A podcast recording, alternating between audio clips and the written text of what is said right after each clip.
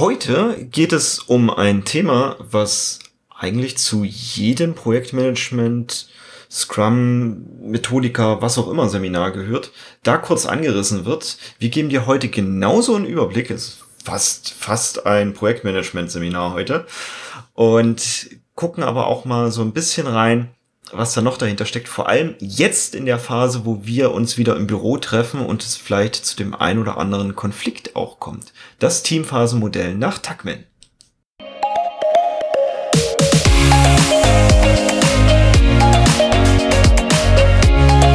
Hallo und herzlich willkommen zum Snipcast. Wir reden über Themen rund um Agilität, Mindset, Kulturwandel, Teamentwicklung und alles, was für dich relevant ist. Schön, dass du da bist und los geht's! Heute weiß ich vorher, welches Thema drankommt. Mhm, mhm. Wir reden heute über das Teamphasenmodell von Tuckman. Und bevor du jetzt sagst, kenne ich schon, nächste Folge, dieses Thema ist gerade unglaublich relevant. Vielleicht kennst du, lieber Hörer, das auch. Immer mehr Teams kehren gerade zurück ins Büro, also von einer überwiegenden Homeoffice-Tätigkeit zurück ins Büro und geraten da plötzlich in diese Situation, dass es kriselt, dass Konflikte aufkommen, dass nicht ganz greifbar ist, warum es sich gerade alles irgendwie so ein bisschen beschwerlich und anstrengend anfühlt. Und ein Teil davon ist bestimmt, dass sich der Alltag geändert hat durch die Arbeit im Office. Ein anderer Teil ist, dass sich die Teamkonstellation geändert hat und was genau sich daran geändert haben könnte, das schauen wir uns heute in dieser Podcast-Folge an. Ich kann mir auch gut vorstellen, dass sich viele Kollegen zum ersten Mal sogar sehen, weil sie jetzt während genau dieser Ja. Homeoffice-Phase überhaupt erst diese Teamkonstellation zusammen Genau, also ein Team, das sich rein in, in Remote-Arbeit ongeboardet hat und jetzt plötzlich aufeinander trifft.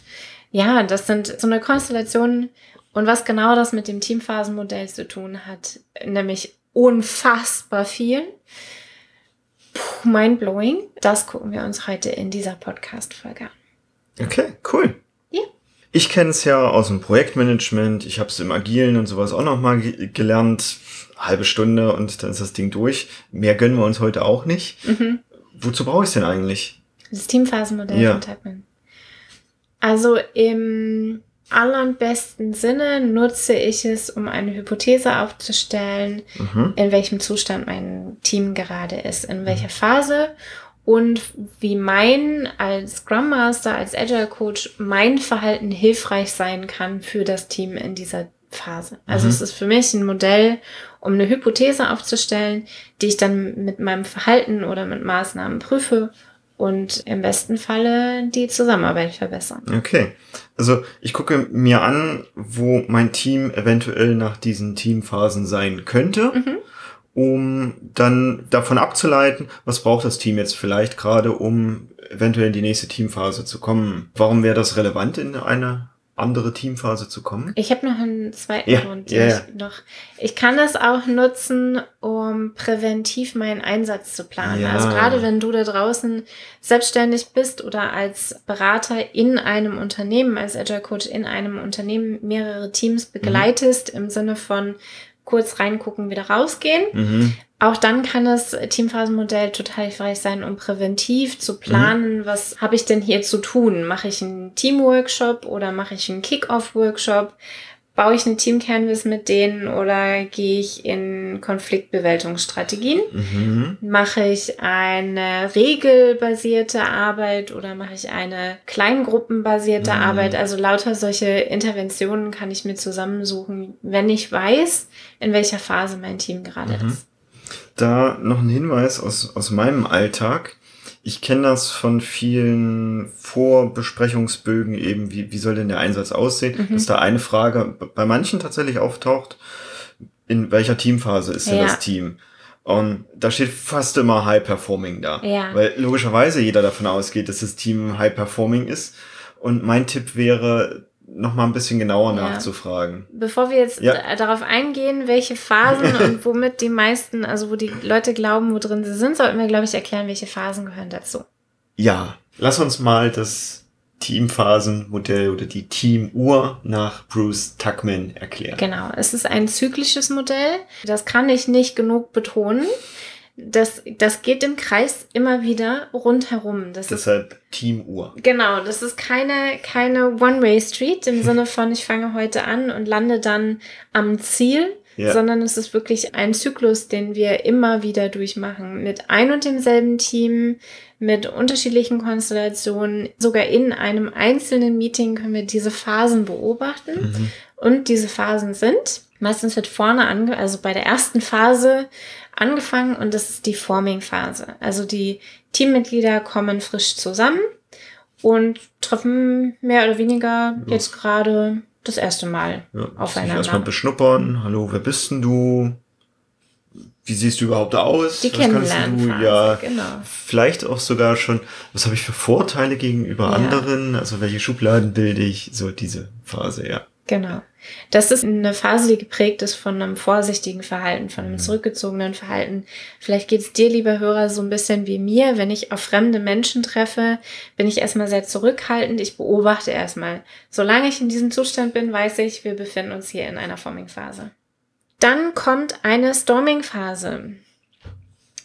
Storming-Phase ist eine aufregende Phase, eine ereignisreiche Phase. Da gibt es meistens ein bisschen Klar, ja, gibt schon durchaus auch mal so eine Eskalation, vielleicht ein bisschen Streitereien. Was ich häufig beobachte, ist, dass vielleicht dann so zwei Personen nicht mehr miteinander sprechen, mhm. also wo ich merke, dass dieses Zusammenarbeitsmodell nicht so gut funktioniert. Das ist so in der Storming-Phase. Mhm. Das können richtig handfeste Konflikte sein, wo auch Hilfe von außen benötigt wird wo die Personen von außen Hilfe brauchen. Es kann sich gruppendynamisch dazu kommen, dass sich mhm. Subteams bilden, die so ein bisschen gegeneinander sind. Es können aber auch so ganz feine Spannungen einfach im Raum sich häufen. Also Spannungen im Sinne von Uneinigkeiten, ohne tatsächlich ein ja. fetter Konflikt zu sein. Das kann auch einfach so dieses Gefühl mit, okay, wir sind uns doch nicht so einig, wie wir im Kennenlernen ja. noch dachten, dass wir uns einig sind. Also, meist ist es nicht so krass. Also es ist jetzt nicht so, dass sich die Menschen anschreien ja. oder mal eine Mediation oder sowas braucht. Also das kann schon im schlimmsten Fall so ausarten. Das ist überhaupt nicht die Regel. Also es ist so ein bisschen wie, Familientreffen auch. Da ist manchmal, man lebt halt unterschiedliche Leben und wenn man dann aufeinander trifft, äh, kollidiert da vielleicht mal ein bisschen. Die was. Leute fangen an, einen zu nerven. Ne? Also ja. Also das, spätestens das ist die Phase, wo einem auffällt, okay, der und der Kollege, oh Gott, die gehen mir fürchterlich auf den Puffer. Und die gibt es immer. Also Leute, mit denen man nicht einverstanden ist aufgrund ihrer Art und Weise und äh, ja, das gibt es einfach. Und das ist die Phase, wo einem das so richtig bewusst wird. Das kann eine richtig anstrengende und eine richtig laute Phase sein. Das mhm. kann aber auch so eine leichte, vor sich hinsechende Phase sein. Meistens bemerkt man aber, wenn sie zu Ende ist, mhm. weil dann ist nämlich plötzlich ruhig im Projekt. Mhm. Zur Storming-Phase ist vielleicht noch zu erwähnen, dass die meisten Teams, die ich bekomme, also die dann ich zum Training oder zur Teamentwicklung oder sowas dazugerufen werde, die meisten Teams bleiben in dieser Phase stecken. Mhm. Die entwickeln sich aus dieser Phase nicht mehr raus, weil in dieser Phase ganz, ganz viel gegen angearbeitet wird mit künstlicher Harmonie. Mhm. Reiß dich doch mal zusammen. Wir sind hier zum Arbeiten. Wir sind hier zum Arbeiten, genau. Man muss ja eine gewisse Professionalität mitbringen. Ja. Du bist hier angestellt, um Folgendes zu tun. Und wir sind hier nicht im Kindergarten. Also die meisten Teams bleiben hier hängen und von außen wird es trotzdem als Performing bezeichnet, obwohl das so ein bisschen die niedrigste Leistungsphase ist, die das Team haben kann. Das ist dieser Moment, wo ich so ein bisschen den Eindruck habe, wenn ich es alleine machen würde, würde ich viel schneller vorankommen. Das wäre jetzt auch so mein Tipp, mhm. da mal drüber nachzudenken, wenn ich es alleine vielleicht mehr Output schaffen könnte als jetzt im Team. Ja. In dem Fall sprechen wir allerdings eher von einer Arbeitsgruppe. Dann ist es ein gutes Indiz dafür, genau in dieser Phase zu sein. Ja. Genau. Und bevor wir uns jetzt hier in der Storming-Phase ja. ausbreiten, Danach kommt die Norming-Phase. Ja. Die Norming-Phase ist die Phase, wo man anfängt, Regeln und Vereinbarungen zu formulieren. Also man, man hat festgestellt, okay, wir sind uns doch nicht so einig, wie wir beim ersten Aufeinandertreffen dachten. Jetzt werden Regeln implementiert. Mhm. Wir schreiben auf, wenn wir ein bestimmtes Verhalten sehen wollen oder ein bestimmtes Verhalten nicht sehen wollen. Da werden Putzpläne gemacht, jetzt im übertragenen Sinne. Putzpläne gemacht, Anleitungen, Checklisten, ja. was man alles braucht. Immer wenn ein Fehler passiert ist, schreibt man eine Regel dafür auf, damit ja. dieser Fehler nicht wieder passiert. In dieser Phase entstehen Confluence-Wiki-Seiten Also, ne, es gibt noch mehrere ähm, Hersteller Track, für Wiki. Redmine. Genau, also in dieser Phase entstehen Dokumentationen darüber, wie zusammengearbeitet wird, was erlaubt ist, was nicht erlaubt wird. Und das wird alles explizit gemacht. Ja. Also die ganzen Reibereien, diese Erwartungshaltungen, die vorher sehr implizit waren und die auch zu Knatsch geführt haben, die werden jetzt hier schonungslos explizit gemacht. Ist eine coole Phase Mhm.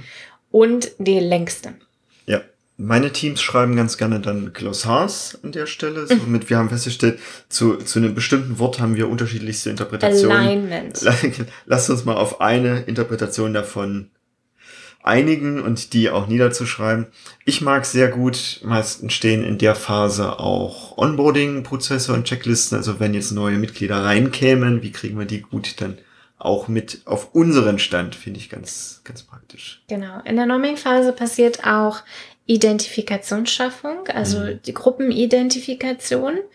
Und ich sage jetzt hier bewusst Gruppe, weil wir fangen jetzt an, ein Team zu werden. Wir sind jetzt hier bei, also Teamzusammensetzung bei ab einem halben Jahr bis hin zu zwei, drei Jahre kann diese Phase dauern. Also wirklich eine sehr lange intensive Phase. Und da entsteht Teamidentität. Da fängt sowas wie Wir-Gefühl an zu entstehen. Da entsteht psychologische Sicherheit. Davor brauchen wir uns gar keine Gedanken darüber machen. Also die Norming-Phase, lange intensive Phase. Und wenn wir gute Teams beobachten, dann sind die häufig in dieser Norming-Phase. Die Mhm. haben noch nicht mal Performing erreicht. Und selbst die Teams, also Performing ist dann die nächste Phase. Und selbst Teams, die schon weiter sind, rutschen immer mal wieder in diese Norming-Phase Mhm. zurück. Also das ist so eine Phase, die wirklich eigentlich tonangebend ist. Das ist die Phase, in der wirklich viel, viel Zeit verbracht wird. Das ist auch die Phase, wo wir gut sehen können, dass das Team langsam stärker wird als die Summe seiner Teile. Ja, genau. Genau, da entsteht Fehlerkultur. Ne? All diese Dinge, die für psychologische Sicherheit wichtig sind, die entstehen genau da in dieser Phase. Ja, und dann gibt's die Phase, wo die meisten Teams glauben, dass sie drin sind. Auch der Agile Sweet Spot, so quasi. Genau, und die Phase, die du ganz am Anfang erwähnt hast, das ist die Performing-Phase, die Hochleistungsphase, da wo alle Teams ihren Chefs erzählen, dass sie da schon lange sind. Mhm. Oder alle Chefs anderen Chefs erzählen, meine Teams sind alle da. Ich sehe sehr, sehr wenig Teams, die es bis in die Performing-Phase schaffen. Und zwar nicht, weil die, die Menschen nicht dazu fähig sind, sondern weil die organisationale Mhm. Randbedingung sich so schnell ändert, dass Teams gar nicht über diese, na, wir brauchen bestimmt neun Monate bis hin zu zwei Jahre. Ja, ja, also ich würde Um auch sagen, zwei, zwei Jahre, 18 Monate gebe ich meist Ich an. glaube, im Durchschnitt sind es zwei Jahre, statistisch gesehen. Da können wir bei Svenja Hofert nochmal Bei nachgucken. Svenja Hofer sind es zwei Jahre. Genau, also statistisch, statistisch gesehen sind es halt zwei Jahre, bis ein Team überhaupt in diese Performing-Phase Ja. kommen kann. Und was wir noch nicht erwähnt haben, ist, welche Veränderungen diese Teamuhr quasi neu starten lassen. Mhm. Da Also gehen wir, genau, da gehen wir gleich ja. nochmal ein, weil das ist eigentlich alles. Also kurze Zusammenfassung ist alles, startet diese Teamuhr Kaffee neu. ist alle. Nein, ganz so krass ist es nicht. Und dann ist halt wirklich die Frage, wie lange bleiben Teams ja. in sich so stabil, dass sie zwei Jahre schaffen, und, um in diese Performing-Phase zu kommen. Aber es gibt noch eine letzte Phase, die am meisten ignorierteste Phase. Weil die auch erst später dazugekommen ist. Die ist später dazugekommen und das ist die Phase, die ganz, ganz viel Macht hat Mhm. über das, was im Team passiert. Mhm. Das ist die Adjoining-Phase oder die Auflösephase und das ist gar nicht nicht unbedingt gemeint in einem linearen Sinne mit das Team ist zu Ende, Projekt ist zu Ende und die gehen jetzt irgendwie wieder weg. Und gleichzeitig auch das. Gleichzeitig auch das, aber häufig passieren halt kleinere Veränderungen Ja. im Team, die eben diese Teamuhr zurücksetzen und diese Adjoining-Phase, wenn die nicht vernünftig begleitet wird, Ja. dann ist das Team häufig in dieser Forming-Phase, die dann ja wieder folgt, weil das ein Kreislauf ist. Mhm. Also nach Adjoining kommt wieder Forming und Reforming auch genannt. Reforming und die sind häufig in dieser Reforming-Phase so lost, Mhm. dass auch da viel, viel Begleitung von außen gefordert wird. Das sind dann häufig die Teams, die nochmal Retrospektiven von außen moderiert haben wollen, obwohl sie schon lange Mhm. miteinander arbeiten. Ja. Genau. Was setzt denn die Teamuhr auf Null? Also erstmal nochmal, jetzt haben wir wirklich äh, viel Input, erstmal die fünf Okay. Teamphasen nochmal. Also wir fangen oben an beim Forming, dann gehen wir ins Storming, dann gehen wir ins Norming, dann ins Performing und dann Adjourning. Und dann vielleicht wieder Reforming. Also die Genau. Uhr läuft dann wieder um. So, jetzt zu dem Punkt, was setzt es denn wieder Ja. auf, auf Null? Und auf Null bedeutet wirklich Forming. Wir machen direkt wieder Kennenlernrunde. Genau. Also wir können bis Norming gekommen sein und dann gibt's wieder Ja. zurück auf Los. Eine Orientierungsphase. Es startet einfach eine neue Orientierung. Und das passiert schon in dem Moment, wenn ein neues Teammitglied reinkommt. Ja, eines kommt dazu. Zack, wir fangen in der Orientierungsphase wieder an. Ja. Und jetzt erinnere dich mal an deine Arbeitszeit zurück, wie häufig das schon bei dir Mhm. passiert ist. Und auch bei mir schon häufig Mhm. passiert. Das ist normal, das gehört zum Arbeitsleben Mhm. dazu. Wir als Facilitatoren dürfen das nur auf dem Schirm haben und entsprechend berücksichtigen, dass wir nicht da, wo wir gerade sind, wieder weitermachen dürfen, sondern erstmal mit dem kompletten Team wieder an den gleichen Punkt kommen dürfen. Genau, und da sind wir bei diesem Punkt. Also, das, was wir euch jetzt hier erzählt haben, das ist das, das hört ihr in einem richtig guten, agilen Training Hm. zum Teamphasen. So, sogar in normalen Projektmanagement-Trainings Genau. dürftet ihr das hören. Zum Teamphasenmodell nach Tuckman. Also, welche Phasen gibt es und wie sind die grob gekennzeichnet? Das lernt ihr in so einem Kurs in der Regel. Das begegnet uns in Trainings. Das war ja auch dein erster Impuls. Was wollen wir denn großartig Ja, über Gott, Tuckman warum- reden? Äh, das Warum kennt machen wir jetzt jeder. ein ganzes Ei, ei, ei. Training zur Tuckman-Phase? Das ist in fünf Minuten erklärt. Ja. Oder 15 Minuten erklärt. Aber jetzt fängt es an, interessant zu Mhm. werden. Weil, wenn ich jetzt weiß, wenn ich jetzt erkennen kann, das Team ist in folgender Phase und das braucht Übung, um das Mhm. wirklich erkennen zu können, weil die Phasen sehr ähnlich se sein können Mhm. und die Signale nur sehr fein sein können. Was tue ich denn in jeder Phase? Ne? Also was ist mein Job als Agile Coach oder mein Job als Führungskraft, als Projektleiter oder vielleicht sogar als jemand, der in dieser Teamentwicklung sehr wach ist, also Teammitglied in der Teamentwicklung, was ist meine Aufgabe in dieser Phase? Und das sagt einem da draußen wirklich so gut wie niemand. Und deswegen haben wir das ja zusammengetragen. Ja. Was gibt es in welcher Teamphase zu tun? Deshalb nehmen wir uns da auch mal deutlich mehr Zeit Ja. für jede Phase, auch wenn das am Anfang so mit über eine Stunde über eine so eine Phase sprechen. Ja, es ist halt wichtig, genau erkennen zu können, in welcher Phase bin ich Ja. und was tue ich denn jetzt Ja. genau in dieser Phase? Also wenn ich jetzt so eine Reorientierungsphase habe, weil ein Kollege dazugekommen ist, Ja. oder übrigens auch Teamuhr neu startend ist, sowas wie, wir kehren ins Office zurück. Mhm. Wir, wir haben eine neue Führungskraft. Mhm. Wir haben neues Zusammenarbeitsmodell, also wir sollen jetzt OKR zusätzlich machen.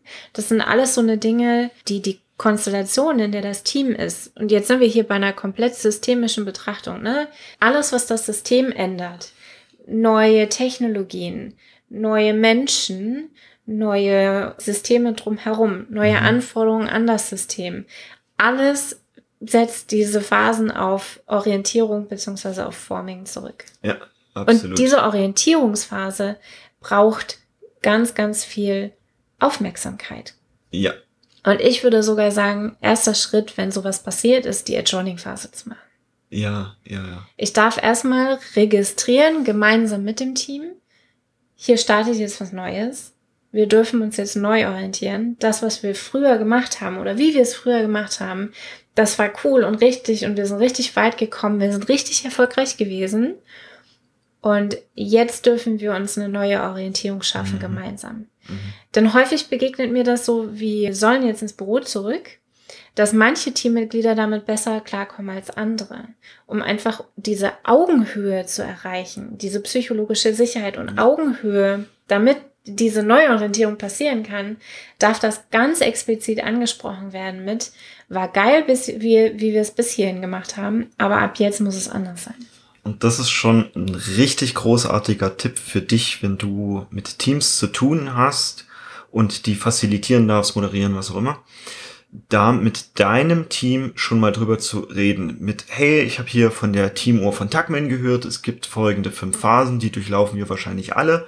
Lass uns einfach mal drüber reden, was passieren kann, wenn wir jetzt alleine nur ins Büro zurückkommen und was jeder von uns Einzelnen vielleicht schon braucht, um sich da ein bisschen besser zurechtzufinden. Und du wirst feststellen, es ist sehr individuell pro Person und da dürfen wir einmal drüber geredet haben und das gemeinsam gucken, wie soll jetzt unser Zusammenarbeitsmodell aussehen mhm. und da auch ein bisschen experimentieren. Nicht zu viel, das ist nämlich wieder das Gefährliche, ne? wieder zurück in der Teamuhr, also auch im Agilen, nicht vielleicht alles ständig mhm. in Frage stellen und zu viele Experimente, sondern das konzentriert, weil auch das kann die Teamuhr wieder zurücksetzen.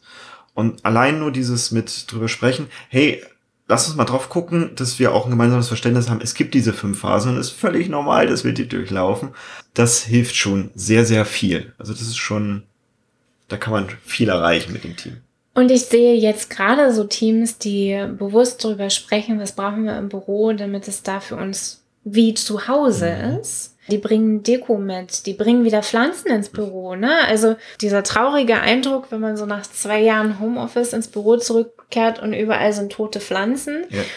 Das gleich von vornherein zu planen, dass das anders ist. Wir schmeißen gemeinsam diese alten Pflanzen weg. Das ist ja so eine Art Ritual, das man Abschied, dann auch macht, ja. ne? Ein, so eine Art Abschied nehmen, das war früher unser Büro.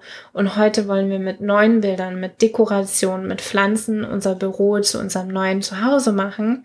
Nicht im Sinne von, ab da verbringen wir jetzt 20 Stunden am Tag, aber im Sinne von, wir machen es uns da schön und neu, damit es ein Ort ist, den wir wirklich wieder erkunden und wo wir hinwollen. Ja. Und auch da wirst du merken, das ist, das ist Forming. Das ist am Anfang noch so Aufbruch, neu beschnuppern. Also, und das auch konzentriert neu machen jetzt das mhm. Büro. Und nach ein paar Wochen kann es dann trotzdem sein, dass die Kollegen irgendwie doch mhm. wieder miteinander anecken. Und daran merkst du dann, ja, jetzt wieder Übergang in die Storming-Phase. Selbst wenn ihr früher gut zusammengearbeitet habt. Wer gießt die Pflanzen? Ja. Wie war nochmal die Kaffeebenutzungsrichtlinie? Das hat sich alles die letzten zwei Jahre geändert, weil die Leute die letzten zwei Jahre weiterhin gewachsen sind. Vor allem viele Unternehmen denken jetzt über Shared Desk Konzepte ja. nach. Ich kann Ach. mir gut vorstellen, dass es da ein paar Mal knatschen wird. Genau. Aber bevor wir jetzt hier unser komplettes Seminar in einem Podcast verpacken, lass uns. So viel Zeit haben wir hier gar nicht im Podcast.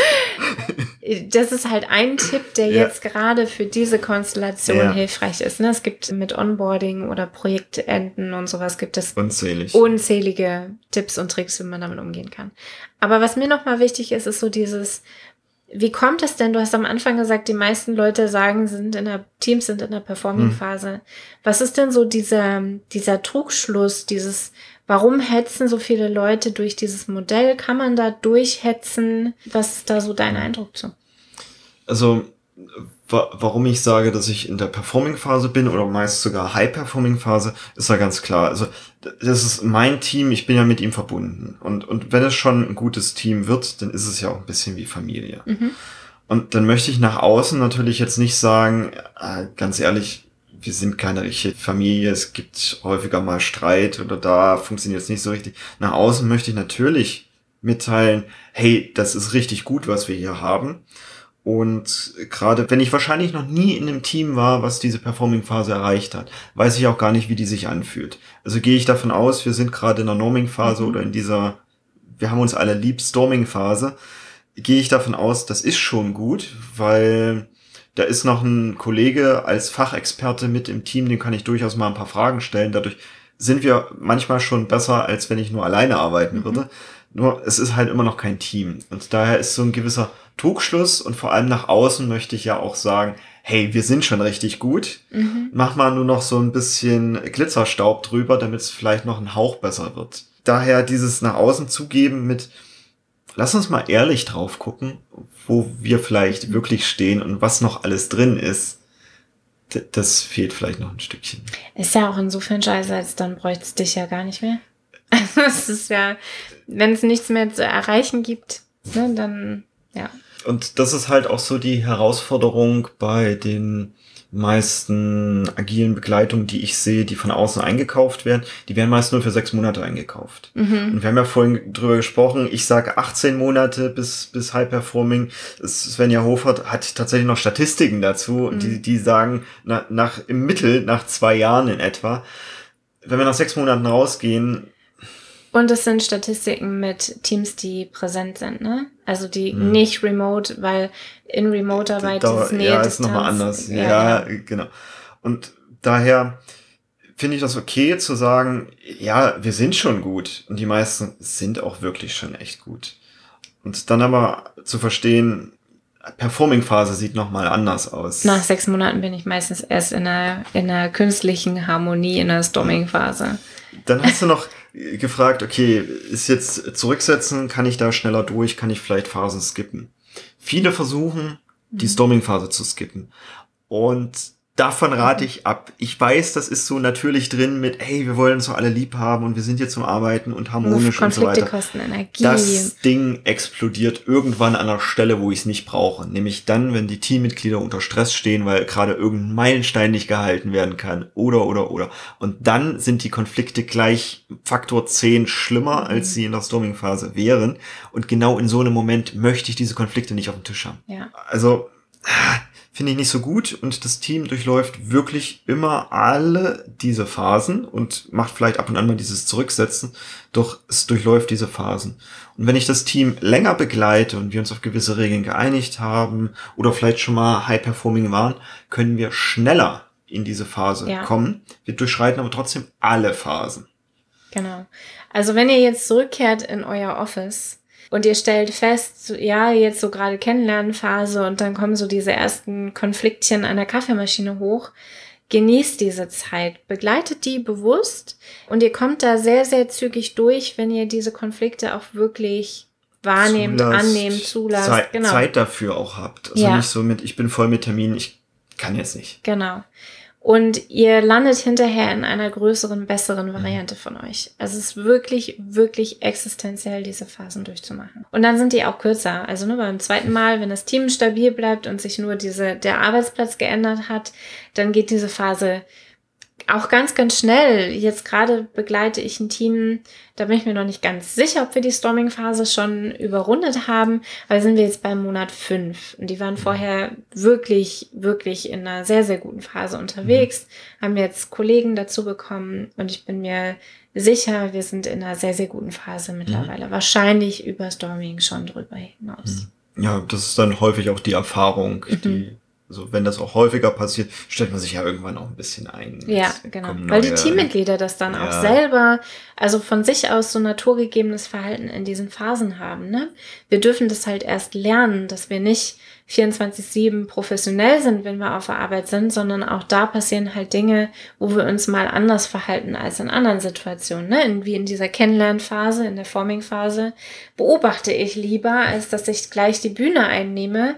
Sobald ich darüber bin, über diese Kennenlernphase, bin ich in der Regel diejenige, die auf der Bühne steht. Ja. Sonst hätte ich diesen Podcast auch nicht und wäre auch keine Trainerin. Ja, das stimmt. Gibt es irgendwas, was wir nicht erwähnt haben? Gibt wahnsinnig viel, was wir noch nicht erwähnt haben, was da noch drin steckt. Doch um erstmal die, die fünf Phasen und wie diese Teamuhr funktioniert zu verstehen und was jetzt die einige Hauptpunkte sind, auf die man achten sollte, haben wir jetzt hier wirklich ja. schon knackig einmal zusammengefasst. Du solltest die Teamphasen kennen, um möglichst high-performing Teams bauen zu können, ja. und zwar mit Plan und mit Gefühl. Sonst ist es Topfschlagen, sonst ist es eine Teamentwicklung, die einfach nur wahllos irgendwelche zufällig, Workshops aneinander rein. Ja, zufällig passiert. Genau. Also, wenn du wirklich gut sein möchtest in dem Job, in dem du bist, dann guck dir diese Teamphasen an. Okay, dann lass uns einmal kurz noch zusammenfassen. Ja. Wir haben heute uns die Teamuhr nach Tuckman, also die Teamphasen, das Teamphasenmodell von Bruce Tuckman angeguckt. Das setzt sich zusammen aus Forming, Storming, Norming, Performing, Adjourning und dann vielleicht wieder ein Reforming. Mhm. Und dann logischerweise wieder Storming, Norming und so weiter. Es ist zyklisch, also es, es ist, zyklisch. nicht linear. Ne? Performing ist nicht das Ziel, sondern es ist das Ziel, möglichst gut durch die Phasen zu kommen. Und immer wenn es Änderungen am Team gibt, gibt es wieder ein Reset in diesem Teamphasenmodell. Also wir starten dann wieder bei Forming und wir können Dinge tun, um dann schneller wieder bei Performing mit dem gleichen Team zu landen. Das ist so im Groben das, was wir hier gelernt haben. Und du kannst es nutzen, um Hypothesen aufzustellen, die die Teamentwicklung und entsprechend auch Projektmanagement oder Unternehmertum unterstützen. Und dafür ist dieses Modell gerade jetzt, wo wir ins Office zurückkehren und ja viele Veränderungen anstehen, wirklich sehr, sehr wertvoll sich anzugucken. Und wenn du mehr wissen möchtest und jetzt vielleicht mit deinem Team schon ein bisschen gearbeitet hast und da noch so ein bisschen mehr Neugierde. Was, was, geht denn da noch und ja. was kann ich denn wirklich dediziert in diesen Phasen machen und wie kann ich die erkennen? Das erzählt dir jetzt Janina. Dann kannst du auf jeden Fall in unser Teamphasenseminar kommen. Das findet nächstes Jahr wieder statt. Ja, im März. Genau. 22. glaube ich. Die Anmeldungen sind offen. Early Bird gibt es noch. Ähm, oh, lange bestimmt. Lange, lange, genau.